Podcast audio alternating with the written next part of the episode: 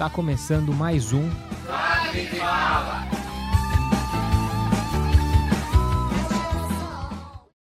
Fala galera, tudo bem? Aqui é o Felipe, eu sou o maior fã de metal norueguês que gosta de Mario Kart também. Na verdade eu não sei, não faz sentido nenhum o que eu falei. Estamos aqui com a Caterine. Oi, gente, tudo bem? E aí, quem a gente vai falar sobre. Quem a gente fala sobre hoje? Hoje a gente vai falar sobre a banda Mayhem, uma banda de black metal. Mais especificamente, a gente falar sobre o documentário que saiu sobre ele em 2008, chama Pure Fucking Mayhem. É de uma hora e meia. Foi dirigido pelo Stefan Hildehead. Acho que é assim que se fala o nome dele, não tenho certeza. E, aí, o que, que você achou? Primeiro de Pesado. tudo. A primeira impressão foi pesado. Fazendo Ah, uma é. sonoplastia aqui. Se você quiser nos patrocinar, é, pode ser uma marca de cerveja ou então qualquer Refrigerante, refrigerante, tônica, pode ser também. pode ser também, estamos aceitando. Aproveitar para falar que esse episódio o Felipe fez a maior bagunça aqui, ainda bem que vocês não conseguem ver. É, aproveitar para falar que esse episódio ele contém temas pesados, né? Então nós aconselhamos somente para maiores de 18 e É, fica o disclaimer aí, porque é, são tópicos que a gente vai abordar que, na verdade, muitas vezes são tabus na sociedade, então é importante é, você estar acompanhado do seu pai, se você for menor de idade, para escutar esse episódio em específico. É, e se você for sensível a temas como suicídio, assassinato e Depressão, problemas mentais, tudo que relaciona com isso. satanismo, É, é, aconselhamos não ouvir. Ou né, pensar ou então bem. ou- ouve de olho fechado, para não ficar com tanto medo. É. E aí, então, vamos agora passar direto pro documentário em si. Ele começa de um jeito bem esquisito. Ele é de 2008, então algumas coisas a gente tem que relevar por conta da distância do tempo. Mas ele é bem macabro, assim, né? Ele É. começa com umas letras... Aquelas letras são bizarras. Até tem um negócio interessante. Tem uma banda de metal sul-africana que eu conheço, que eles... Pra quem é mais ou menos desse meio, já deve ter visto alguma coisa, porque eles são bons no que eles fazem, mas o nome dele tipo, é gigante, assim. Ele tem tipo, 32 letras, sabe? E aí não dá pra ler, porque a fonte que o pessoal usa, a tipografia que eles usam no metal, normalmente é aquela toda maranhada, assim. E aí tinha muitas partes ali do documentário que eles usavam essa fonte, eu não conseguia entender o que estava escrito. Também não, é. Eu acho engraçado também que essas coisas, esses documentários, assim, de metal e filmes de terror e tal, eles sempre usam como se fosse uma voz de criança falando, né, narrando. Já percebeu? É, sim. E aí essa menina, criança, não sei, ela fala, vai narrando algumas coisas no- durante o documentário. Isso é. E aí o documentário já começa então falando de como surgiu o Mayhem, que é uma banda de metal norueguesa. A gente vai entrar em um pouco mais detalhes aqui, porque eu vou ser sincero, eu fui um pouco mais a fundo nas minhas pesquisas. Normalmente eu não faço nada de background para ir para o episódio, mas dessa vez, como é um tema que eu já estava querendo falar, eu pesquisei um pouco mais a fundo também sobre o país, que é a Noruega. E, e começa a história do Mayhem em 1984, né? Isso. É, se a gente for ver, eles têm muita inspiração por tipo, bandas como Motorhead ou outras bandas de metal que estavam surgindo, surgiram antes deles, né? Black Sabbath também, mas é algo que a gente vai discutir ainda mais a fundo no episódio, mas é, muitas pessoas tentam ir ao limite até que ponto a gente pode ir, por exemplo, de um estilo musical, Isso. né? E principalmente quando a gente fala sobre metal ou de algumas, alguns temas, alguns estilos de música que são um pouco mais pesados, entre aspas, é, sempre tem aquele experimentalismo para ver até onde que a gente pode ir aqui, até onde que o pessoal vai querer ouvir a gente, sabe? É, e eles querem, eles já come- são uma banda querendo ir além, né? Eles querem fazer, trazer algo novo, assim, né? Sim, sim. É, eles querem deixar a marca deles no mundo, né? É. Só que existem milhares de maneiras que você pode fazer isso, não necessariamente do jeito que fizeram, né? E aí, falando um pouco de como surgiu o nome da banda, tinha uma outra é, de metal que já estava mais difundida lá na Noruega e o pessoal já conhecia mundialmente, chamava Venom, e eles tiveram uma música que eles soltaram que chamava Mayhem with Mercy, né? Que é tipo massacre com, com piedade, é, com misericórdia. E aí eles falaram assim, pô, esse nome aí é legal, hein? Nome divertido, vamos É. usar ele na banda. Por que não? E aí é, colocaram lá Mayhem em inspiração dessa música. Isso eles estavam montando, eles eram mais ou menos amigos, né? Moravam próximo ali nesse, né, na, Noruega, um país que é muito frio e que, apesar de eu ter feito uma pesquisa um pouco mais aprofundada, muitos assuntos aqui eu não tenho certeza, porque eu não validei, eu não tenho double check. Talvez seja fake news, mas eu tava vendo que é, por ser um país ali um pouco mais gelado, tal, não tem tanto sol e é um dos países que talvez tenha menos quantidade de luz solar durante o ano. Eu vi que era mais ou menos em torno de mil por ano. Horas, mil horas, mil horas. E, então não sei se é verdade, mas fica aí. Se os ouvintes quiserem escutar e, e, procurar aí a fundo e responder pra gente. É uma questão interessante sobre, a, sobre o frio e a voz é que países que têm é, são mais frios, né, como a Noruega, a Suécia, Groenlândia, costumam ter mais vozes graves. Santa então, Catarina. então, no caso dos homens, costuma ter mais baixos, né, que seria a voz aguda masculina tenor, voz média barítono, voz grave baixo, então lá tem bastante baixos, homens baixo, e mulheres também contralto, que seria mais aguda soprano, médio mezzo-soprano e grave contralto. Então, países mais frios, eles tendem a ter vozes mais graves, e países mais quentes, tropicais, como o Brasil, por exemplo, tendem a ter vozes mais agudas. E a gente consegue perceber muito isso na nossa cultura aqui, pensar nos cantores brasileiros, a maioria é soprano, mezzo-soprano, tenor, barítono. A gente não tem. É muito difícil a gente ter contraltos mesmo e baixos aqui no Brasil. Agora, já nesses países mais frios, a gente costuma ter mais. Curiosidade aí. Caramba, eu não sabia, que interessante. Então, a probabilidade de você ter é, menos vaga para baixos lá nas orquestras de lá é maior. E aqui falta. Aqui é muito difícil encontrar. Tanto que geralmente as vozes médias, né, que são as mezzo-sopranos e os barítonos, eles costumam ter que fazer papel de baixo e contralto. Então acontece muito aqui no Brasil isso. Lá deve ser ao contrário, deve faltar soprano, sei lá, né? Interessante. Imagina. É porque o frio, agora é um momento biologia, sem fundamento, ele reduz a, a, a corda vocal e aí o, o som ele sai mais grave. Ah, você que tá falando. Então, vamos seguir aqui. É, e aí, assim, dando um pouco mais de contexto, além dessa questão do frio, que impacta na voz, né? A gente tem também algumas outras é, pontas que a gente pode já soltar. Por exemplo, é, o metal surgiu muito como um, um, um, estilo de contracultura, sabe? De você uhum. tentar ir na contramão do que teu país é, seguia, o que o país dizia. A sociedade em si ela muda de país a país, né? Então algumas são mais conservadoras, outras são mais liberais, e aí as artes elas se expressam assim, na verdade tendo um, lado oposto a isso, uma visão oposta ao que o pessoal diz comumente, né, dentro é, da sociedade. A arte geralmente ela tenta ser mais rebelde, né, aspas. Ela tenta expressar aí o que o pessoal não consegue expressar no dia a dia. Exatamente. E aí, é, depois que a banda surgiu em 84, teve algumas fizeram algumas, alguns covers, né? Eles já eram mais conhecidos e eu vi que tinha um pouco mais já de. Estavam construindo uma base forte, na verdade, na própria Noruega, mas também fora. Eu vi que no Japão eles tinham já alguns uhum, fãs. É. E em 88 chega o Dead, que é o vocalista. É um Até cara... agora tava com dois só, não era? Dois integrantes. Eu acredito que sim. Acredito que sim. Eles estavam só. Eu não me lembro o nome deles, mas. É, então, tem um, um, que eu anotei aqui que, na verdade, no documentário eles conversam com, pelo que eu me lembro, três. Três ou mais, né? É, vai aparecendo mais, mas em. são próprios integrantes. São dois, né? Que acho que são os principais ali Isso. da banda. Tem o Necro Butcher, que é o, o, baixo. Tem o Ocultus, que ele acho que era o vocalista, se não me engano.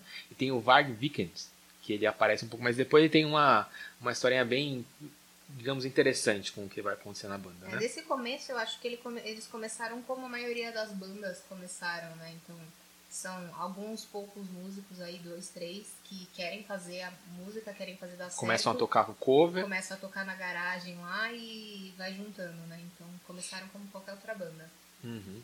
E aí chega o Dead, que é um, um, um cara que tinha um estilo bem diferente. Ele entrou na banda em 88, como eu já disse e tinha algumas coisas bem peculiares que a gente pode dizer aqui. Por exemplo, ele sofreu um acidente quando era pequeno uhum. e teve uma ligação que ele dizia. Né? É, quase morte. Né? É, pelo que eu entendi, ele morreu por um, alguns minutos Sim. e aí os médicos conseguiram ressuscitar ele. Então ficou algumas sequelas. Ficou marcado na vida dele, né? É, essa é. experiência. A gente pode dizer como se fosse um trauma, né? E aí ele tinha uma ligação muito forte com a morte, até pelo nome dele, né? Dead.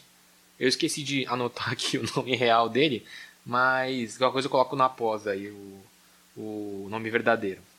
Mas ele tinha algumas peculiaridades como ele tentou matar um gato, pelo que eu vi ali no documentário. É, falou que ele tinha. Ele não gostava de gatos no geral, né? Pelo que tava falando no documentário, ele saía tipo, correndo atrás dos gatos pra matar. Não sei se ele conseguia matar em, em si. Não, acho que não teve nenhuma morte não assim. conseguiu, né? Mas ele, ele não gostava de gatos porque gatos tem esse. O pessoal fala, né, que tem. Como se fosse um sexto sentido, sei lá, uma Aham. ligação ali com outro mundo, né? É, muito usado em, em rituais ou alguma coisa mística, assim, né? Tem o gato preto na- das bruxas, no Egito também, né? Tinha aquela. É, no Egito ele era adorado, né? Tem um Aí- endeusamento, né? Até vou aproveitar aqui para citar cultura in- inútil. Eu não tô inútil, vai. Gosto de gatos, então. Na Idade Média, os gatos foram é, crucificados, digamos assim. A igreja falava que eles eram é, animais do demônio. Então, tinha uma cultura de matar gatos. Os católicos saíam para matar gatos adoidado, assim. Tanto que teve a... Os ratos começaram a se proliferar mais ali na Idade Média. E aí teve aqueles surtos de doenças. Peste negra e por tudo conta, mais. por conta dessa, desse negócio da igreja católica de falar que os gatos eram parceiros do diabo. E aí, aí. depois, acho que foi no Renascimento, se eu não me engano, eles voltaram a ser endeusados que nem eles eram no Egito, né? É que você vê que desde sempre a gente tem pessoas estúpidas colocando políticas públicas que afetam a sociedade. Fica a dica aí. E então, é, além de, dele tentar matar esses gatos aí, como o pessoal fazia na Idade Média, ele também colocava alguns pássaros mortos na cama. Eu, meio esquisito. É, ah, acho que vale falar também o, como que ele mandou o currículo, entre aspas, musical dele pra banda, né? Que Uhum. foi uma caixa, né, com algum esquilo, alguma coisa assim, morto, o CD, e aí acho que tinha alguma coisa escrita, uma carta, alguma coisa assim. Então, imagina que você tá recrutando gente pra sua banda e você recebe uma caixa com um animal morto. Aí os caras acharam legal e contrataram ele. É, foi esse tipo de pessoa que a gente quer aqui no nosso grupo. É. E, e assim, além disso, dessas duas coisas, eles faziam fazia muito mais, né? Passado assim, a gente pode falar que uma pessoa normal normalmente não faz, que é tipo enterrar a roupa pra ficar com um cheiro meio de, Isso. de estragado, né? É. E também. Ele era um cara muito performático, né, pelo que eles falavam. É, então, Então a performance pra ele era tudo, então ele fazia dos pés à cabeça. eu acho que assim, ele usava essa desculpa como performance, mas é que ele já não tinha. Pode ser. Talvez um parafuso a menos, né? É, Talvez eu- não, os vários. caras falavam no documentário que ele achava que ele não pertencia a esse mundo, ele pertencia a outro, né? Então ele não se encaixava aqui. Aí isso que o Felipe tá falando é que ele ah, tinha toda essa preparação pra fazer o show, né? E Uhum. aí pra ele tá com esse cheiro de morte mesmo, ele queimava a roupa e deixava enterrada durante alguns dias, aí quando tinha o show ele desenterrava e colocava. Pra ele virar a morte em si, ter uma presença próxima da morte dele junto do show, né? Exato. Fora a maquiagem, né? Que ele tentava fazer uma maquiagem com que ele parecesse morto mesmo. É diferente, eles sempre. Eles falam isso no documentário, é diferente do do Kiss. O Kiss não é uma maquiagem que o intuito é lembrar a morte. É uma maquiagem artística lá, né? Agora o do Dead não, ele fazia pra tentar parecer que ele estava morto. Pra parecer que ele estava pálido.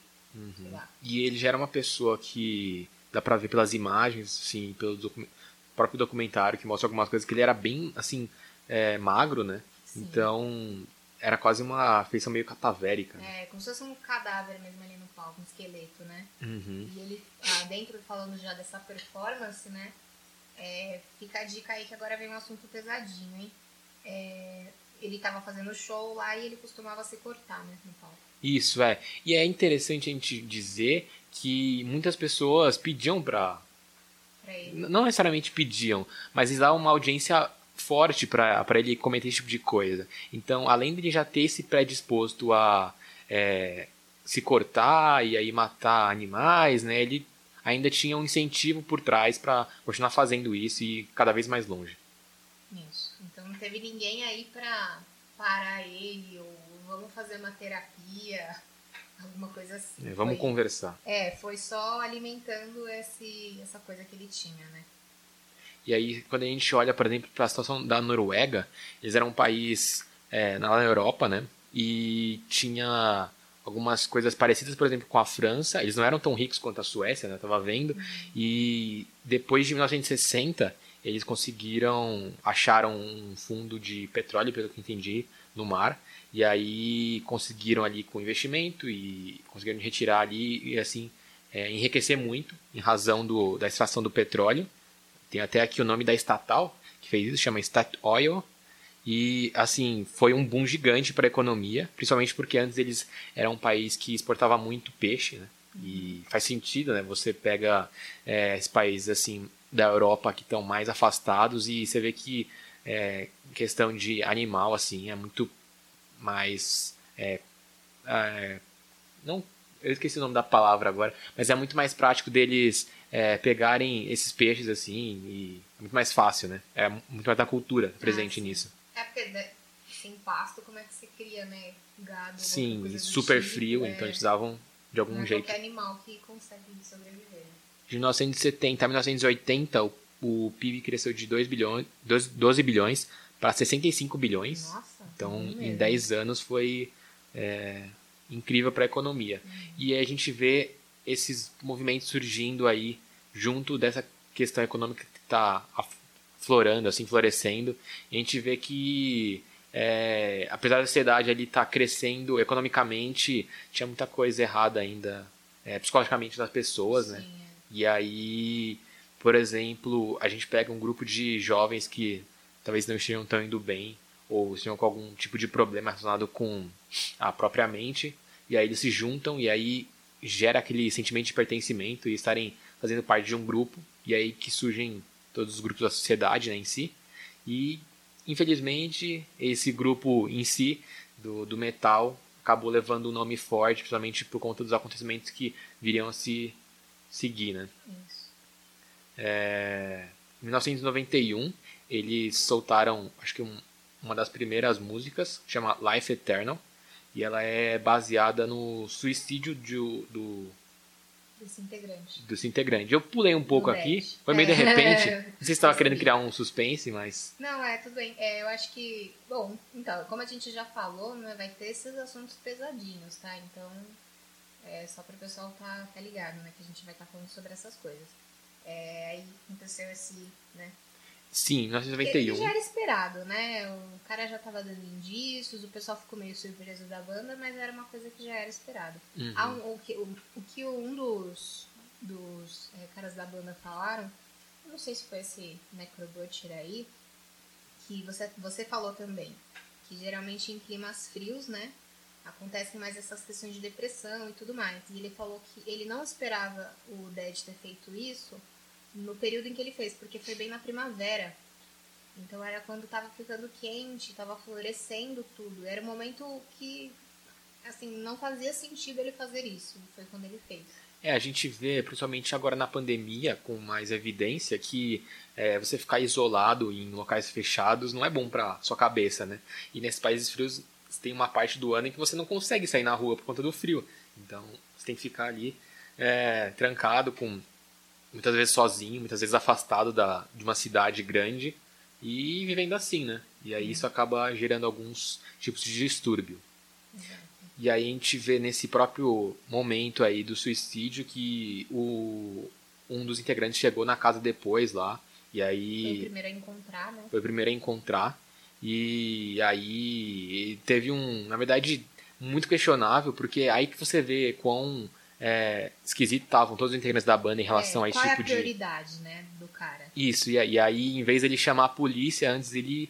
Ambulância, ele viu, lá, né? ele viu o corpo e resolveu pensar assim, ah, que, que coisa, que eu posso fazer aqui, né? E apareceu lá a Dora Aventureira com as três é. opções lá. A primeira era chamar a polícia, a segunda era tentar ver se tem algum tipo de ajuda para ele, a terceira é tirar foto. E aí ele foi, optou pela terceira, tirou a foto e depois colocou isso a imagem em um dos álbuns sequentes. Isso. Tem muitas, muitas. É que até eu não sei. Os próprios integrantes falam de algumas coisas bizarras que. que de, de histórias bizarras. Que eu nem vou entrar em detalhes aqui. É. Mas. Quem quiser quem... assistir esse documentário, ele tá no YouTube, né? Tá, Só que ele tá inteiramente em inglês, tá? Então precisa entender inglês. É, precisa estar tá com a tecla SAP ali do lado para te ajudar. Mas lá eles contam mais algumas, alguns detalhes sobre suicídio que a gente não vai entrar aqui. Isso. Então, logo após isso, a gente tem o lançamento, acho que era do álbum chamado Dawn of Darkness, que é, ele fez bastante sucesso. E, e aí a gente já tem uma ligação com. Um, como eles estavam é, na Noruega crescendo bastante essa questão do estilo musical da, de metal, black metal em si, é, muitas bandas estavam em contato uma com as outras e tinha uma outra surgindo também muito fora que chama Burzum. E aí um dos integrantes, é, sabendo disso estava acontecendo, eles estavam precisando de mais integrantes do Mayhem, porque é, a gente É, teve. Perdeu, né? É, Depois eles se expulsaram, né? Esse cara que tirou as fotos. o Euronymous ele vai ter um, um trágico Ah, é incidente. Mais pra frente a gente vai dizer. Mas aí chega o Varg Vikings, que ele era do, do Burzum. Provavelmente falei o nome dele errado. Mas é um integrante que também é, já tinha um histórico fazendo metal. E principalmente esse metal mais pesado. E aí ele entra no Mayhem pra contribuir. E aí eu queria só fazer uma ponte antes. É, a gente sabe que muita coisa do metal é assim, esquisito, tá? A gente vê aqueles posts de 2012, sei lá, Rock Win, sabe? E aí tem o cara lá, todo com a cara pintada e tal, mas o metal assim. não é só isso, assim, não é só esse tipo de cultura. Existem muitas bandas ainda hoje fazendo um som super interessante, Sim. com temas variados, não necessariamente só relacionado. Lógico que, é, por ser um estilo mais pesado, sempre o que prevalece é temas ligados à violência, à morte, mas é, existem diversas maneiras que diversas bandas encontraram de trabalhar isso também. Eu tenho duas aqui, se você quiser, não sei se você tem um conhecimento muito bom, KT, para ajudar aqui, mas é, eu escuto duas bandas que eu gosto muito, que são mais de metal. Algumas, uma delas aqui que é o Rings of Saturn, ele vai até um pouco mais para um, um progressive metal aí, é entre várias outras é, adjacentes que a gente pode fazer, né? Mas eles falam sobre é, ficção científica muitas das vezes, assim. Hum, legal. é um som bem complexo, você vai escutando da guitarra, da bateria, você não entende muita coisa, mas é, eu, para quem curte, assim, é muito legal, muito interessante, muito experimental. Uhum. Também tem o Gojira, que é uma banda de metal francesa que Ah, eles falam sobre né, no documentário. do Gojira. Ah, eu se não engano, não, eles falam. Sim, não sei, então. E eles surgiram faz não muito tempo, mas é, eles têm umas bandas, umas músicas muito interessantes que falam sobre, por exemplo, questões de é, natureza e tudo mais, assim. Hum, legal. É bem legal pra você também desmistificar um pouco, né? E um Sim, tanto pra é, esse é, já é. preconceito de que metal vai ser só, sabe, loucura, assim. Exato. Antes, ah, tem muita gente ainda que tem do rock, né, em geral. Acha que rock é só sobre drogas e Rock and roll rock and and roll. sex. É. E na verdade não é, né? A gente tem muitas músicas de rock que falam de coisas como amor e essas coisas, amizade. É, da, da banda de metal, não sei, se, não sei se é considerada banda de metal por, por todos. Eu considero que é o Angra, né? Banda brasileira. Uhum. Gosto bastante, principalmente do, do vocal. Eu não gosto. Eu não sou muito fã, né? Vou confessar que não sou muito fã da- de vocais como esse do. do Mayhem, que é meio screaming, né?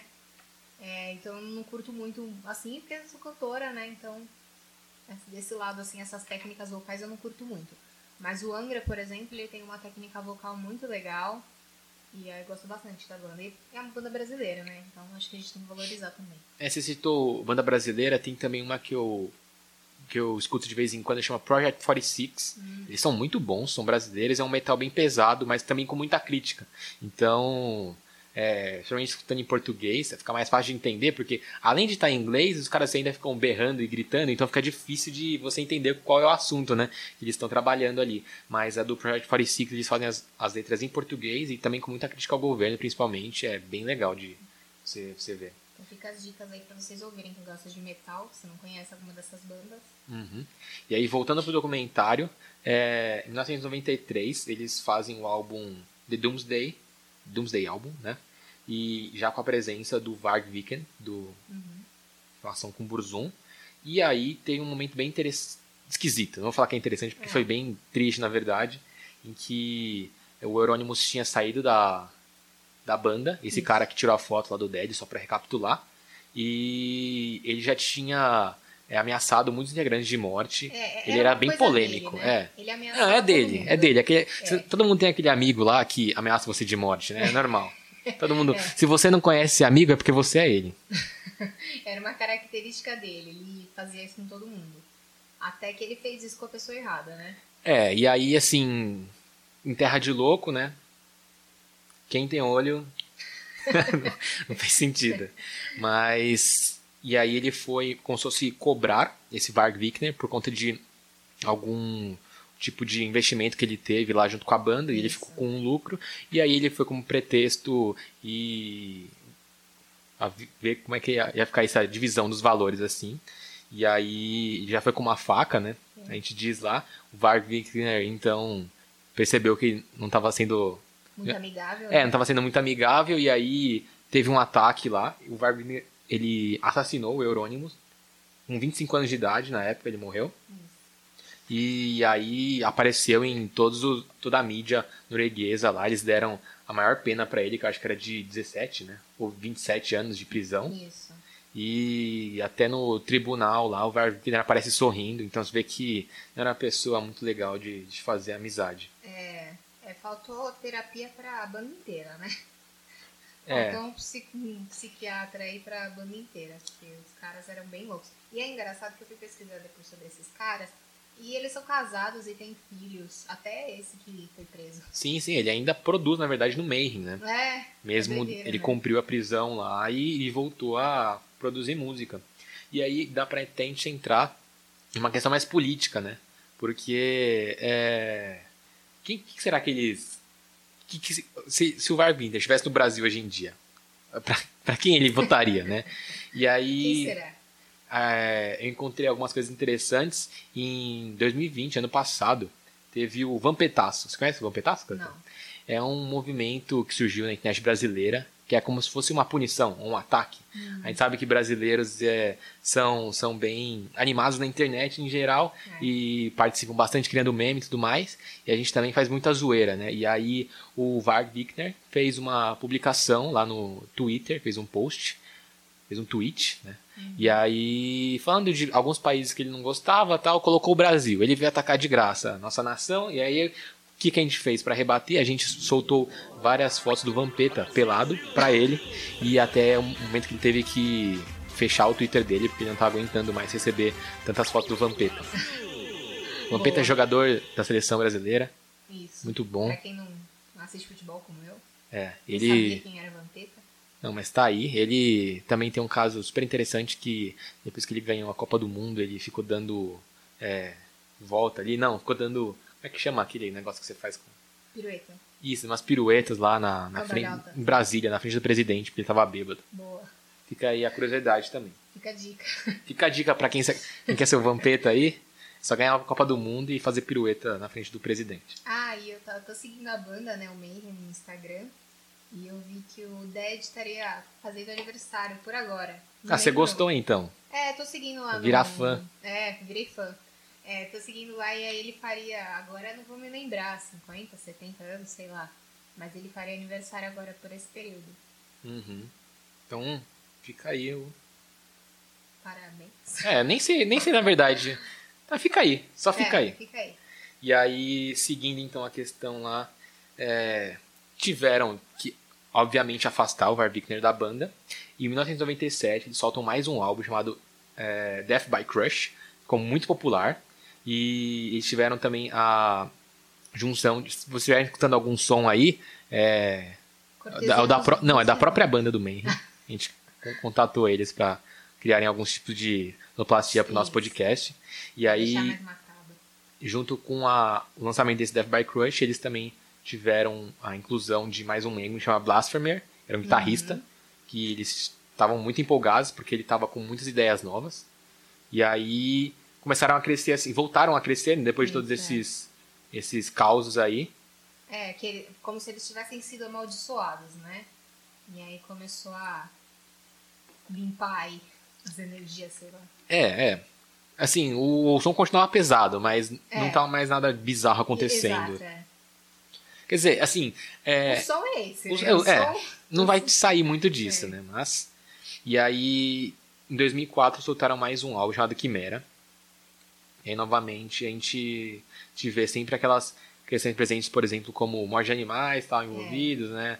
Eles utilizavam alguns animais mortos nos palcos, nas apresentações. É, eles colocavam como decoração de palco, imagina. Então, eles tiveram vários processos. Falam que eles tiveram muito problema com o pessoal do, dos direitos dos animais, né? É. E tudo mais. Aí o cara Pita. fala até, tipo, meio bravo. Assim, esses caras dos direitos dos animais.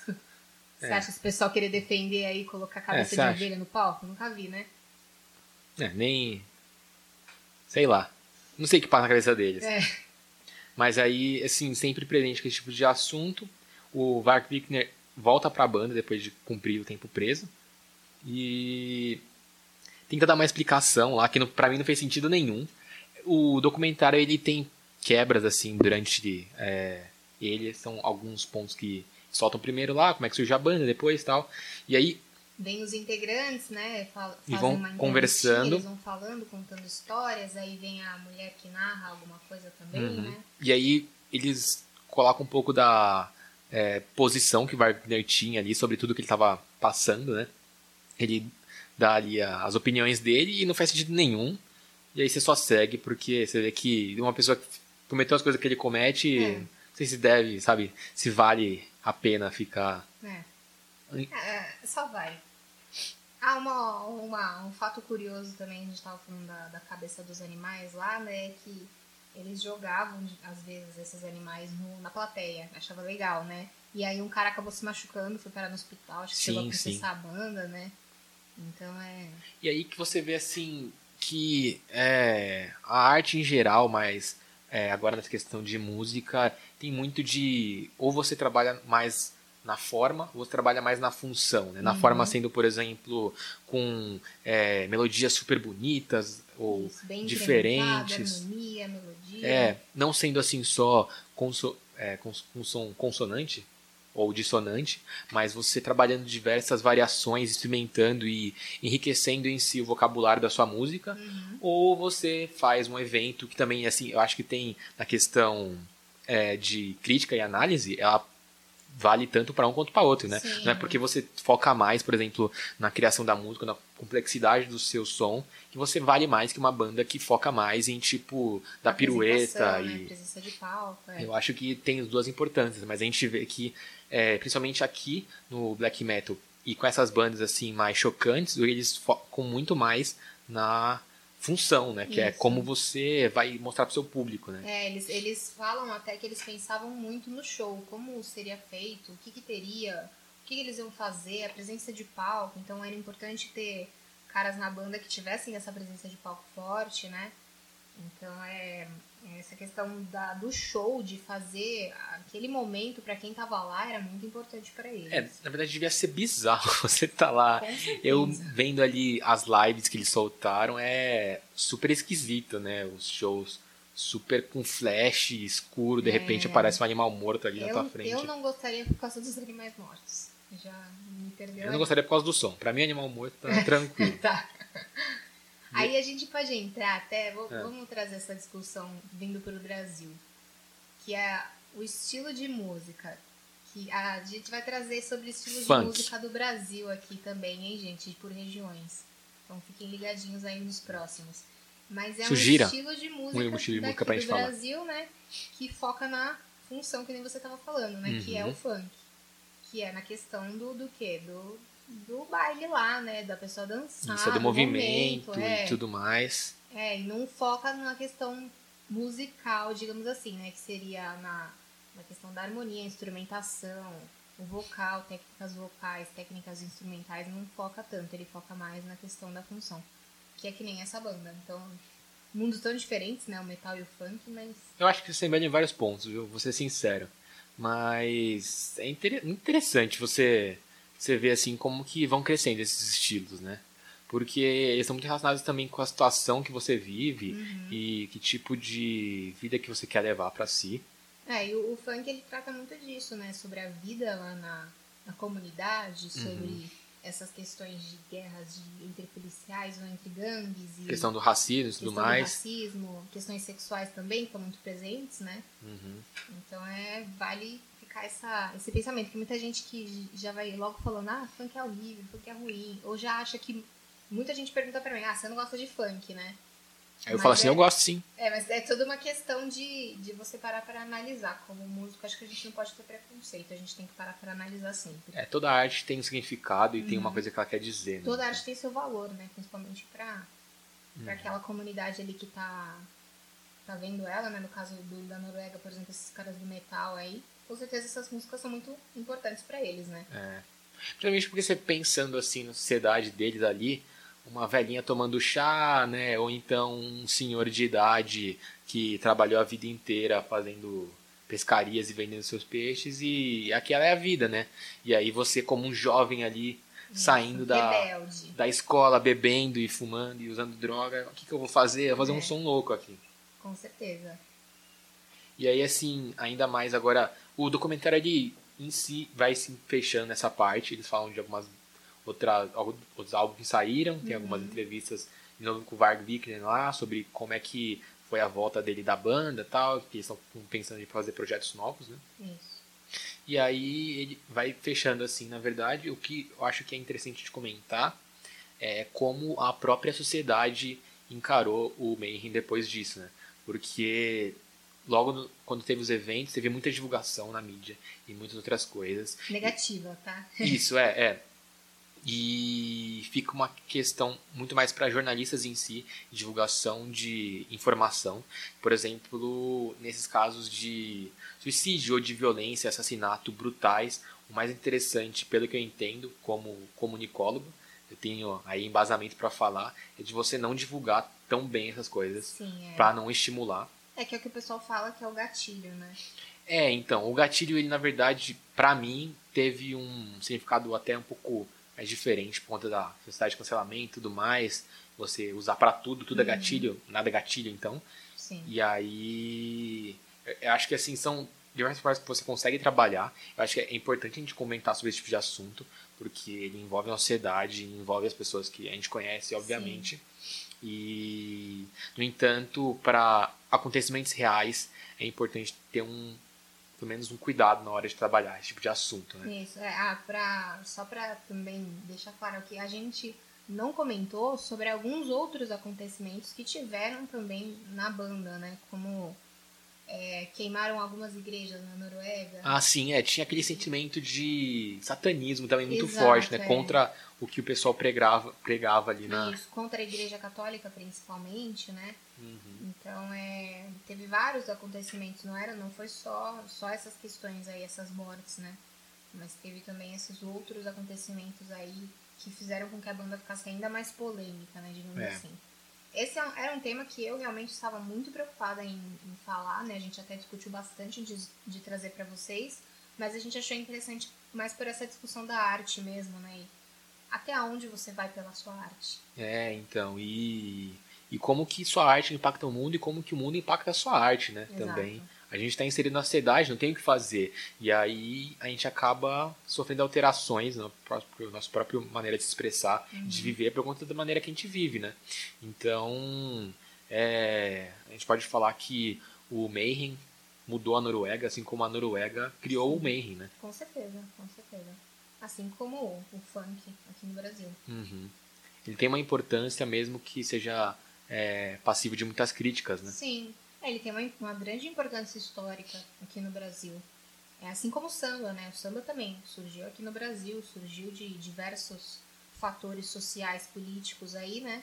O funk é a mesma coisa, né? O samba é exaltado e o funk é deixado de lado. Eu sempre falo do funk porque tive uma aluna que trabalhava com adolescentes de comunidade, a doutora Elsa. Ah, beijo sim. se você está ouvindo este podcast. Será e... que tá? Manda ela, um oi aí. É, e ela trabalhava com um grupo aí de adolescentes que gostavam muito de funk.